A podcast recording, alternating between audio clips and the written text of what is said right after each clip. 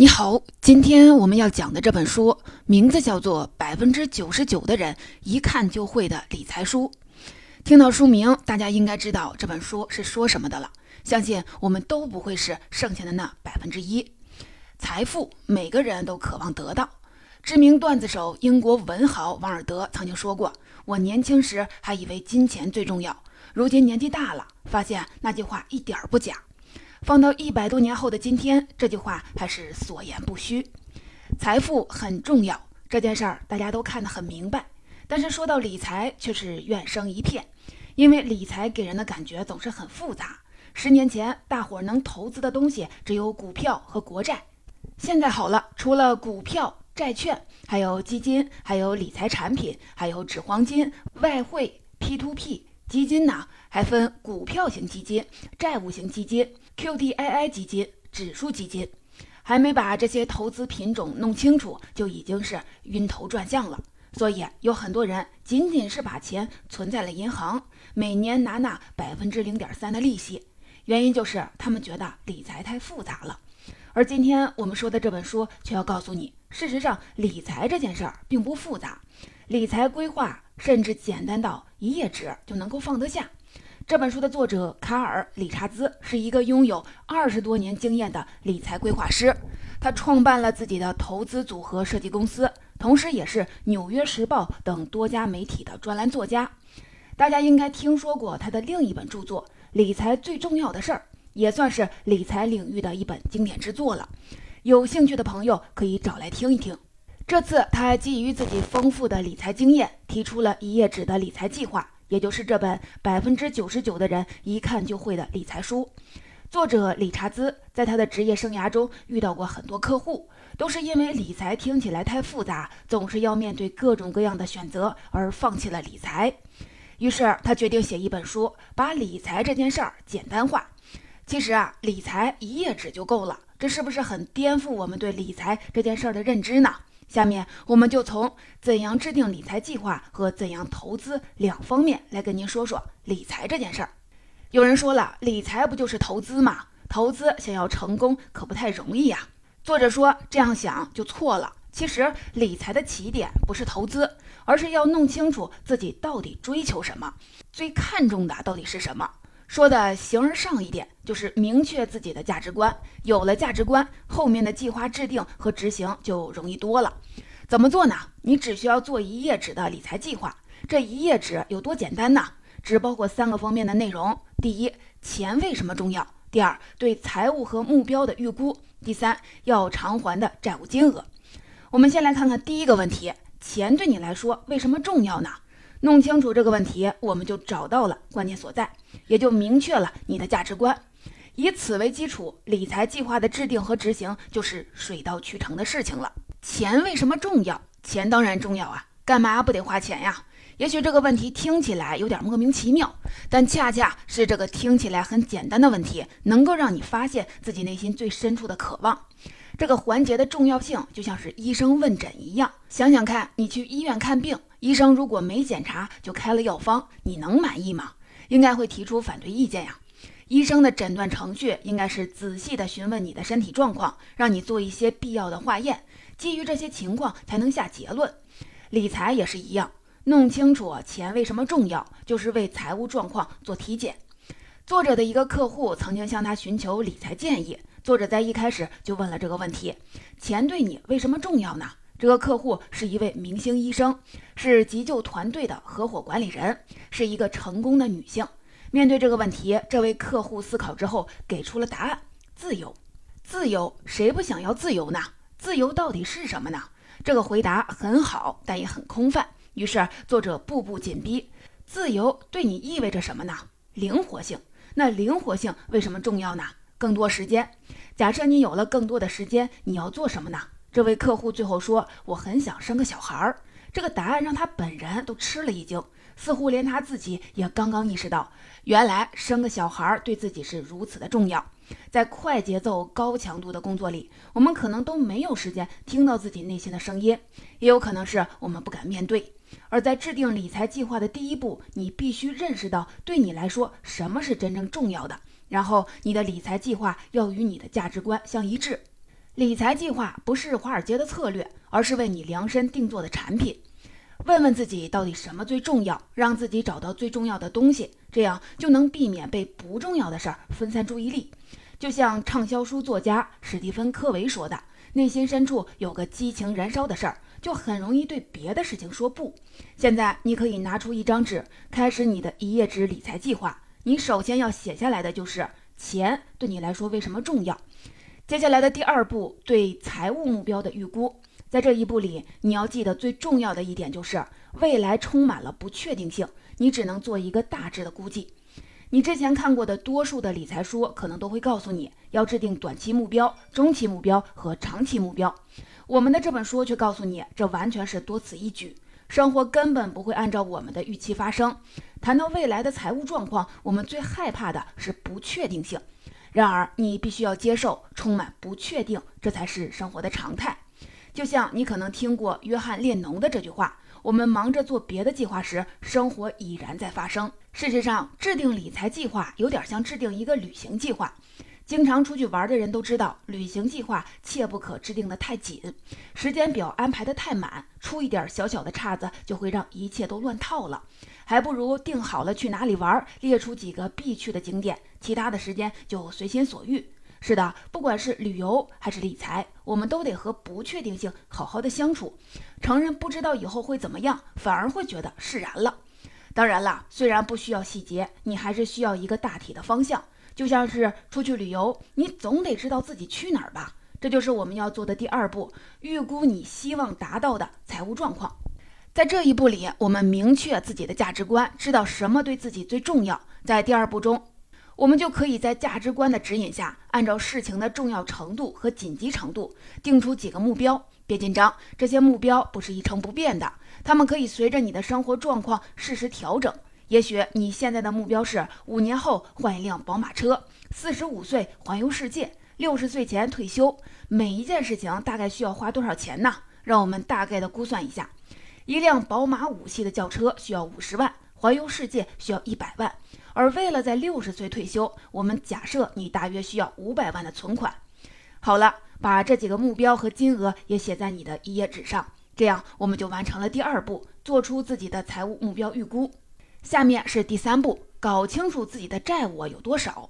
对财务状况最好的说明就是资产的负债表。你也可以编制出一张属于自己的资产负债表。为什么很多人都不清楚自己的财务状况呢？这很难吗？也许很多人只是不想面对。你不愿意回想买苹果七的分期付款，你不愿意回想你双十一购物欠下的信用卡债，你不愿意回想为了买下帝都的一套房子，你还要还二十年的贷款。然而，如果对自己的财务状况没有清晰的了解，你就永远也没有办法达成目标。其实啊，这件事儿做起来也不是很难。不管你是不是有财务背景，你都应该听说过资产负债表这个东西。我们要做的就是制定你的个人资产负债表。找一张白纸，用笔在中间画一条竖线，然后在左边写下你的资产，像是存款、房子的市价或是你的投资；在右边写下你的负债。你的房贷、车贷、信用卡债等等，左边的资产总额减去右边的负债的总额，你就得到了自己的净资产，不难吧？好了，现在把你的负债写在你的那一页纸上。现在这张纸上已经具备了我们讲到的三个要点：钱为什么重要？对财务目标的预估，要偿还的债务金额。这页纸就是你的财务计划，就这么简单。记住啊，这页纸更像是一张照片，而不是说明书。你可能拼过乐高，每个乐高产品都有配有一本厚厚的说明书，告诉你先拼这儿，然后拼那儿。但是安装的对不对呢？你还是会看到印在盒子正面的图案。这页纸的计划也是一样，通过对比你的计划，你会知道自己是正在前进，还是偏离了方向。现在你也许会问。你确定了自己的价值观，找到了目标，认清了现实，制定了自己的财务计划，那是不是就该学习怎么投资了呢？当然不是，还为时过早。在投资之前，还有很重要的一件事儿，就是要知道钱从哪里来。为此，我们要分别看看支出和储蓄。先来看看支出，通过做预算砍掉不必要的支出，你就可以积累自己的财富。生活中花钱的地方真的太多了，柴米油盐不能省，房贷不能不还，iPhone 不能不买，每个月的手机流量还得够用。LV 又出了限量款，微单相机又有了新功能。你承认会被层出不穷的新产品冲昏了头，可怎么才能保持清醒呢？答案是有的，还是很老套，那就是做预算。怎么让预算发挥作用呢？你需要记账。通过你记的账，你会发现实际支出状况和你感觉中的支出状况完全不一样。你会发现，原来你把太多的钱花在了自己觉得压根儿就不重要的事儿上。把你的记账跟预算进行对比，你就能决定减少哪几项的花销，减少不必要的花销，你就能多存下一点存款。当然了，我并不是让你批判自己，我们这么做是为了提升意识。也许你以为自己喝咖啡只花了很少的钱。你记得自己一年只买了两三个包，记了账之后，你可能就会发现实际情况并非如此。通过记账，你发现你在买包上花了太多的钱，而你本来可以把这些钱用作旅行经费。如果你找到了必须改变的地方，那么你就能更好的评估自己的价值观和理财目标了。记住，这一切都是为了提升自己的理财意识，不要批判，不要自责。接下来，我们来看看储蓄。你要做的就是制定一份适合自己的储蓄计划，然后马上开始行动。可能你在各种理财书里都读到过，储蓄应该占到收入的多少百分比。但是由于每个人看重的东西不同，生活方式不同，事实上并不存在一个放之四海而皆准的标准。既然你已经制定了自己的一页纸计划，在此基础上，你应该能判断出最适合自己的储蓄水平。这个储蓄水平只与你自己的目标有关，跟什么专家推荐都没有半毛钱的关系。然后你就应该尽早的开始，不管你是二十几岁还是三十几岁，不管过去发生了什么，现在你应该马上行动起来。现在的年轻人生活的压力确实是太大了。二十几岁你可能忙着缴房租，三十几岁你又背上了房贷。其实国内还算好的，有研究表明，将近一半的美国人需要紧急用钱的时候，在三十天之内，他们连两千美元都拿不出来。跟他们比起来，我们还算可以的。尽管你觉得已经落后于自己的目标，耽误了太多的时间，千万别想着通过一夜暴富发大财，那种事儿实现的可能性微乎其微。你需要做的就是从现在开始储蓄。钱从哪里来说清楚了，我们终于可以看看到底要怎么投资了。整个投资包括了三个部分：第一，该不该购买人寿保险；第二，有没有要偿还的债务；第三，也是最重要的一点，要把真正的投资智慧与狂欢式的投资区分开。我们先来看第一点，要不要买人寿保险？帮助你做出选择最核心的法则就是：如果有人在经济上依赖你，那么你就需要买。什么叫依赖呢？一对已婚的夫妇，双方都有稳定的工作，没有孩子。这种情况下，如果一方不幸的去世，另一方靠自己的工作仍然能维持一定的生活水平，这就不算依赖。如果有孩子或者留下的一方没有工作，那就算是依赖。很多人都不愿意谈起保险这个话题，觉得晦气或者让人难受。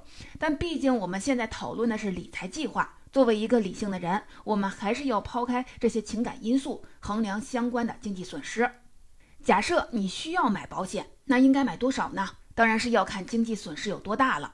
经济损失不仅仅要考虑去世那一方的收入，还要考虑对在世那一方的影响。比如说，去世的那一方年薪是十万，而剩下那一方因为要兼顾工作的同时，分出很大的一部分时间来照看孩子，收入相较之前减少了两万，那么总的损失就是十二万。接下来怎么把损失的金额对应到保险的金额上呢？简单来说，你可以应用百分之四法则，用我们刚才算出来的十二万除以百分之四，保险金额就应该是三百万。说完了第一点人寿保险，我们来看看第二点，有没有要偿还的债务？如果有的话，你要做的唯一的一件事就是先还清债务。还债也是一种投资。有句话说得好，懂利息的人赚取利息，不懂利息的人支付利息。什么意思呢？我们来看一个例子。前面我们说到了，为了买帝都的一套房子，你背上了二十年的房贷。假设房贷的利率是百分之五，现在呀，找张纸画一个圆圈，在里面标上百分之五，在圆圈的旁边你再画一个方框。你觉得自己做投资能赚到多高的收益呢？百分之八，可以把百分之八写在这个方框里，旁边再画上一个问号。现在摆在你面前的是一个能赚百分之五的投资，收益确凿有保障。另一个是百分之八的收益，但能不能实现呢？不知道。现在你应该懂了，由于实际中的投资收益充满了不确定性，所以啊，还清债务是一项再好不过的投资了。好了，现在我们来看看最后也是最重要的一点，把真正的投资智慧与狂欢式的投资区分开。每个人对理财的理解都不一样，他们的理财计划也各不相同。但有一件事儿却很容易能让大多数的人达成共识，那就是大家都对股票市场失望透顶。如果这位作者了解中国的股市，恐怕更是会觉得万念俱灰。中国的股民千千万，赚到钱的不知道有几个。可是说到理财，很多人想到的还是推荐哪只股票呀？最近哪个行业比较牛啊？你应该听说过有一些人从亲戚、朋友、同事、同事的亲戚等八竿子打不着的关系那里听来了一些小道消息，说是哪个股票要连拉几个涨停了，就把自己所有的钱，甚至还借了朋友的钱，全都砸在了那个股票上。最后怎么样呢？没听说几个真的赚到大钱了。作者本人在九十年代科技股热潮的时候，禁不住周围的人劝说，花一万美元买了一只科技股，当时也算是一大笔钱了。但是科技股的热潮很快就散去了，他投资的一万美元到最后只剩下了八十一美元。而回过头看看美国的股市，其实大盘一直在上涨。那么到底是哪里出现了问题呢？为什么大盘涨了，股民还是亏了呢？原因就在于他们把投资和投机混为一谈了。对个股一点点的个人了解是远远提供不了收益保障的。在投资中，你要记住的原则就是：第一，把你的投资组合多元化；第二，保持低成本；第三，风险和收益之间总是存在相关性的。多元化，相信大家都很清楚了。理财的经典哲学就是不要把所有的鸡蛋放在一个篮子里，篮子有一个闪失，所有的鸡蛋都保不住。而低成本的重要性何在呢？投资中存在非常多的不确定因素，像是基金经理变动啊、基金公司股权结构变动啊、政策面的影响啊、公司业绩下滑，不胜枚举。任何一个小小的因素都会影响到最终的收益。唯一有一件事儿是确定不变的，那就是成本。举个例子，一般的股票型的基金管理费用是百分之一点五，而指数型的基金的管理费用才是百分之一。什么都不说，直接买指数型的基金，风险和收益的关系大家应该特别的清楚。所谓舍不得孩子套不住狼，想要获得高收益，你得承担高风险。换句话说，要想赚大钱，那就做好亏大钱的心理准备。这三项就是投资的基本原则。原则我们都知道了，你想问具体怎么投资呢？对不起，还真没有一个人人都能拿来就用的详细计划。